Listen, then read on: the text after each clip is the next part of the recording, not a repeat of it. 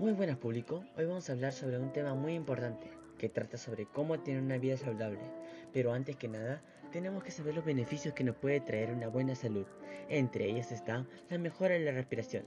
Esto te ayudaría al hacer actividades físicas y gracias a que tu cuerpo está en perfectas condiciones, tiene mejor rendimiento y una mayor ganancia muscular. Pero eso no es lo único. También un cuerpo saludable te ayuda a sobrepasar trastornos como el estrés o ansiedad. Mejora tu autoestima para sentirte mejor con tu cuerpo. Y por último, pero no menos importante, regula tu sueño.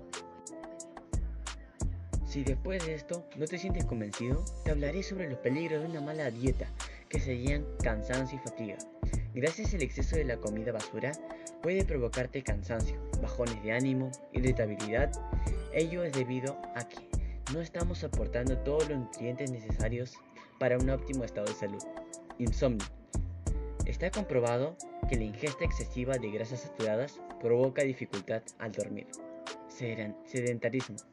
La falta de ejercicio combinado con una mala dieta puede suponer la aparición de enfermedades. Ahora queda en ti elaborar una dieta saludable y en mejorar tu imagen física. Por mi parte, yo estoy elaborando distintas actividades, empezando a las 7 de la mañana, para elaborar una caminata por una hora, almorzar una hora determinada y por último entrenar en un club de 6 a 7 de la noche.